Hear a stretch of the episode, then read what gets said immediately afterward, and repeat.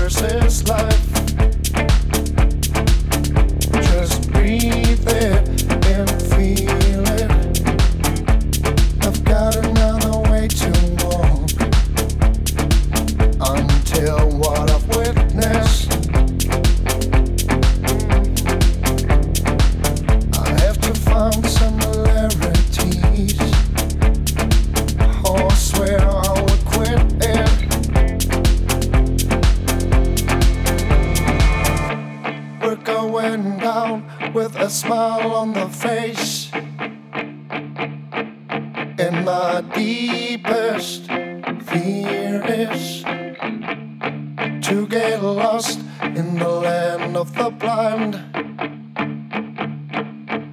Like many before.